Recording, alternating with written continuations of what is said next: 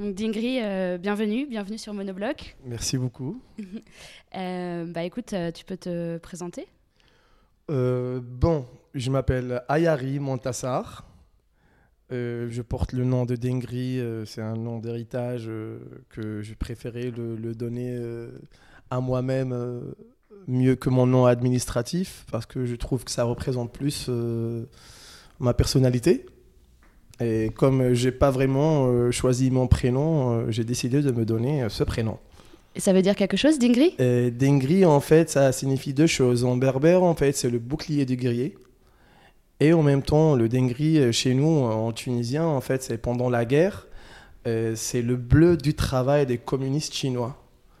Et C'est le Ok. tunique bleu, en fait. Et nous, les Tunisiens, on appelait ça Dengri. On le portait ça avec les t-shirts marins, comme ça. Et du coup, on faisait Dengri. Et c'était, en fait, l'uniforme des Tunisiens, en fait, travailleurs. C'est pour cela, euh, dans tout métier, tu vois toujours les hommes, ils portaient ce bleu de travail-là. Et, euh, et c'est symbolique pour moi, en fait, c'est très symbolique. Et donc euh, nous, on t'a rencontré ici euh, à Dakar, qui est ta terre d'adoption. On t'a rencontré donc à une, euh, un apéro cassette. Donc tu étais venu euh, dans un bar euh, dans le quartier de Ngor, au bord de la mer, et tu t'es venu avec euh, bah, ta collection, enfin une petite partie de ta Une collection de partie. cassettes. Et donc tu mixes, tu fais le DJ avec des cassettes audio. Yes. Aujourd'hui, maintenant, ça fait un an où j'ai officialisé en fait ce projet. À l'époque, j'étais DJ Dengri.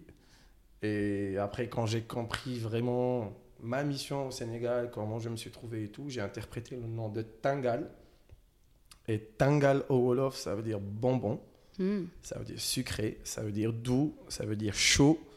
Et en même temps, Tangal dans la musique sénégalaise, dans le mbalach, c'est quand on dit Tangal, ça veut dire tape fort sur le tam tam. C'est tam tam tam tam tam tam tam pam. C'est ça le Tangal, quoi, tu vois. Mm. Et avant, quand je mixais, et il y avait les Sénégalais autour de moi, ils me disent Yo, boy, Tangal, quoi, tu vois, genre, toi, tu nous chauffes. Et je capte ça une fois, deux fois, trois fois. Et surtout, en fait, j'ai essayé vraiment d'impressionner au Sénégal. Du coup, je voulais, je vais m'adresser plus aux Sénégalais. Le bon hip-hop, l'électro, je vais leur mettre de l'électro africain, des trucs comme ça et tout. Et j'entendais toujours ça. Yo, toi, tu tangales la soirée, quoi, tu vois. Et moi, j'étais là, je dis tangal, tangal, tangal. Je parlais un peu, je dis, moi, explique-moi, tangal, ça veut dire quoi? Il m'a donné les explications et tout. Je dis, ok, ça c'est nice. Et boum, changer d'AKA direct, quoi, tu vois, genre tangal beats. Mais là, tu mixais déjà avec des cassettes à l'époque ou pas? Euh, à l'époque, non, pas, Pas encore. encore. Que à la maison. Ok. Et voilà, Et j'ai commencé à faire les sous-régions. Je pars, je fais des campings, des Airbnb, des trucs comme ça, je cherche des cassettes. Et je commençais plus à m'intéresser à la musique sénégalaise. Elle commençait à me parler plus, parce qu'au début, elle était très étrangère pour moi. Mais après, ça m'a pris genre 3-4 années, quoi, tu vois, où j'ai commencé vraiment à trop, trop kiffer le rétro Galsen. Les Omar Penn, Super Diamono, les Sec, les Orchestra Baobab, les Pap Ndiaye, les compagnies, le Mbalach. Écouter vraiment les radios. Et au début, quand j'écoutais le Mbalach, je dis oh, putain, c'est dégueulasse, genre trop de percus avec de la basse sur de la guitare, sur du tama, sur, sur des, des trucs comme ça. Le mbalar, c'est euh, le rythme le plus populaire au Sénégal. Exactement, le. Yeah. Com- comment tu le décrirais euh? Euh, en fait, le mbalar, c'est trop festif, en fait. À la base, le mbalar, c'est un rythme. Parce qu'à la base, ils disent aujourd'hui, c'est devenu la musique, le mbalar. La musique sénégalaise, ils disent le mbalar parce qu'en fait, il y a toujours le rythme de rantantan, rantantan, rantantan. Mais à la base, l'instrument, c'est le sabar. Et le sabar, vraiment, c'est un instrument qui est hyper mystique. Les Sénégalais, dès que tu tapes le sabar, ils se mettent en transe.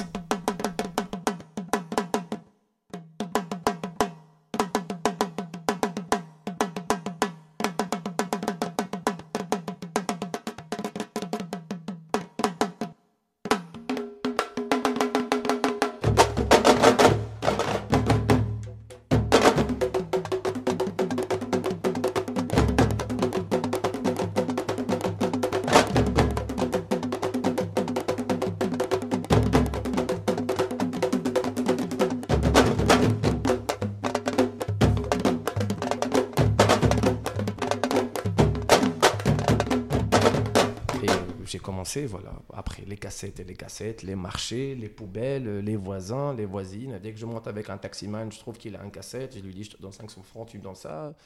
J'ai acheté des cassettes à 10 000, j'ai acheté la cassette à 100 francs. Il y a un mythe qui dit que tu as racheté l'entièreté des cassettes du continent africain, c'est vrai ou pas? C'est vrai. c'est vrai. maintenant, aujourd'hui, j'ai une collection, je pense que. T'en as combien? Aujourd'hui, j'ai une collection plus que 6000 cassettes. Et je vise vraiment, le but, c'est d'ouvrir un musée à cassettes. Ah, à Dakar À Dakar. Un musée à cassettes. alors, parce que bon, toi, euh, donc, euh, tu es, es, d'une jeune génération, tu es de la génération qui a quand même grandi comme nous euh, avec Internet, avec le MP3, avec mhm. Spotify, avec toutes les plateformes, la mhm. musique accessible de partout. Alors pourquoi, pourquoi cette passion pour, le, pour ce vieil objet qu'est la cassette en fait? C'est, Ça représente quoi pour toi une cassette? En fait, pour moi, en fait, c'est pas juste la cassette, c'est la musique en général. La musique, c'est comme, c'est comme une femme en fait. Nous, par exemple, quand tu es un homme, tu n'aimes pas une femme facile comme un homme, elle n'aime pas un homme facile. Aujourd'hui, si tu es là, tu peux voir la main que tu veux dès qu'on claque les doigts. Tu t'ennuies en fait. Comme j'aime pas prendre l'avion, pour moi, c'est une grosse perte de temps. Moi, si j'ai un voyage à Bamako, je prends la route.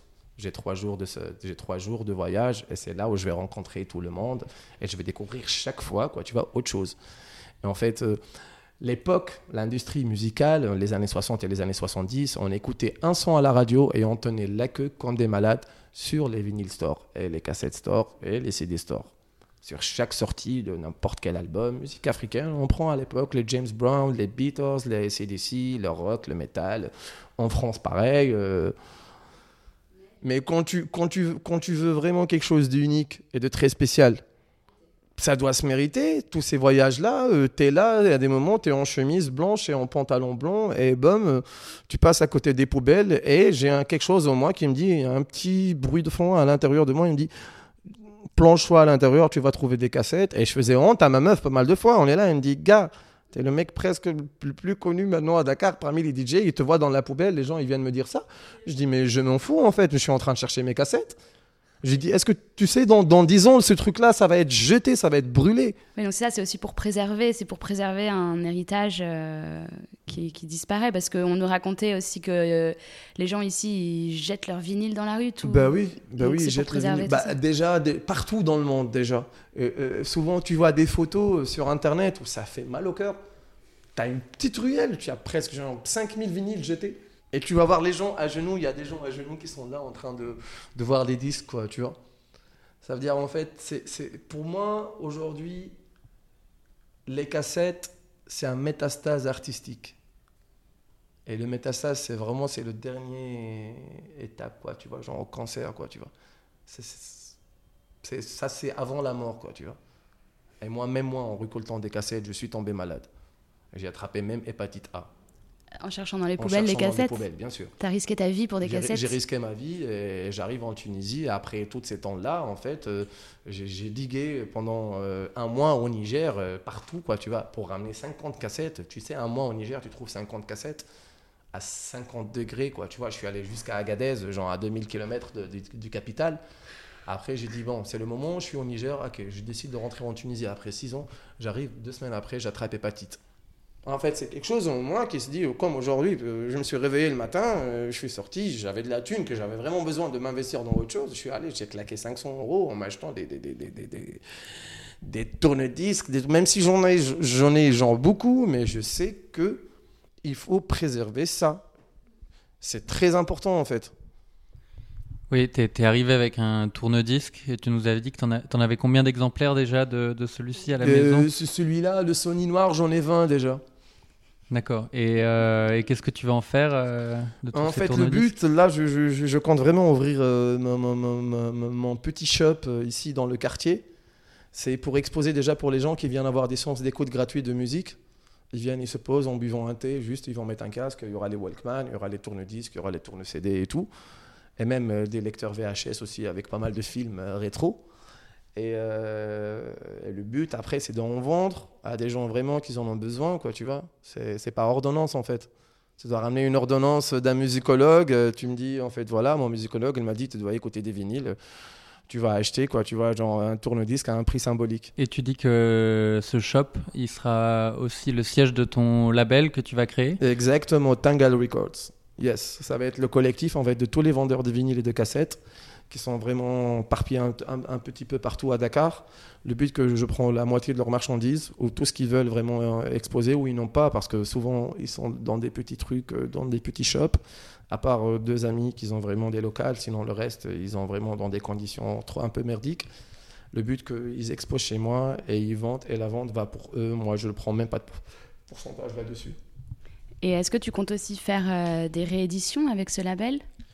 Des rééditions, ça c'est en cours, ça c'est un grand projet parce que j'ai des cassettes où je suis vraiment le seul au monde qui peut les avoir, euh, même euh, Awesome Taste from Africa ou, des autres DJ en fait, euh, parmi le répertoire que je suis en train de follow à fond, ils en ont pas. Du coup, j'espère un jour déjà qu'on peut coopérer ensemble, quoi. Tu vois, quand déjà bientôt, c'est un projet qui est en cours, mais là pour l'instant, ouais, rééditer déjà des cassettes. Et euh, tout à l'heure, tu, nous disais que tu n'avais encore jamais été euh, joué en Europe. Est-ce que tu peux nous parler un peu euh, de ça et pour, pourquoi? En fait, c'est très facile. Tu es, né, en Tunisie. Tu es né en Tunisie. déjà, tu es dans une société déjà où elle est déracinée de ses, origines africaines.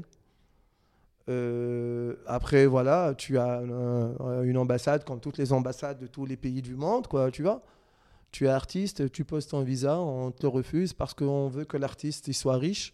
On veut des preuves que tu ne vas pas fuguer et rester en France là-bas, euh, immigrer. Alors on va te demander euh, déjà que tu dois avoir 25 000 euros dans ton compte bancaire. Euh, on doit demander tes trois dernières fiches de paie, assurance, hôtel minimum à la nuit à, 60, à 70 euros. Et si tu as de la famille en France déjà, si c'est une famille d'origine immigrante, on ne peut pas te prendre le visa. Et si euh, des jeunes d'artistes ou des, jeunes labels qui veulent t'inviter, il y a toujours le problème parce que c'est le fisc, les impôts, les trucs comme ça et tout. Ils doivent savoir combien je vais être payé, à qui je vais être payé. Qu'à la base, nous, on est artistes. Putain, on peut partager un canapé ensemble, quoi. Tu vois, même dormir par terre euh, après une bonne soirée. Franchement, tu t'en fous ou tu vas dormir, quoi. Tu vois. Il y avait toujours ça, il y avait toujours cette image-ça. Même en tant que cinéaste, j'étais invité à plus que 50 festivals en France. Mais je ne vais pas parce que je, ne veux pas me trouver dans cette situation-là où ils vont me dire non, monsieur, on a refusé votre visa parce que voilà, tu nous fais peur en fait. Euh, tu es comédien, ok, euh, on t'est connu peut-être chez nous, mais euh, nous, on veut pas de toi. Et bah, pardon, moi, je veux pas de vous aussi. Moi, ma région natale, on n'a pas ni cinéma, on n'a on, on pas ni centre de loisirs, on n'a rien. Il y a que de l'alcool et la drogue et les contrefaçons. En fait, ça veut dire, en fait, ces états-là, en fait, ils, nous mettent, parce que même si je ne fais pas partie, mais je fais partie, ils te mettent dans des conditions, en fait, où tu ne vaux rien. Il faut, il faut, il faut qu'on se bat plus. Ce genre de rencontre, déjà, moi, je suis, je suis vraiment trop excité parce que, waouh, je pose mes platines, vous venez, hey, bonjour les gars, euh, ça va, euh, nous, c'est une petite radio web, machin et tout, on veut faire ça, ça, ça. Je dis, allez-y, les gars, branchez et tout. Mais moi, j'étais là, je dis, wow. Bah, alors, moi, je propose qu'on écoute un peu euh, le set qu'on a enregistré. Comme ça, tu peux nous parler un peu de la musique que tu passais ce soir. Yeah, yeah, yeah. Ouais, ok. Yes. D'accord. Paul Monobloc, Radio Monobloc.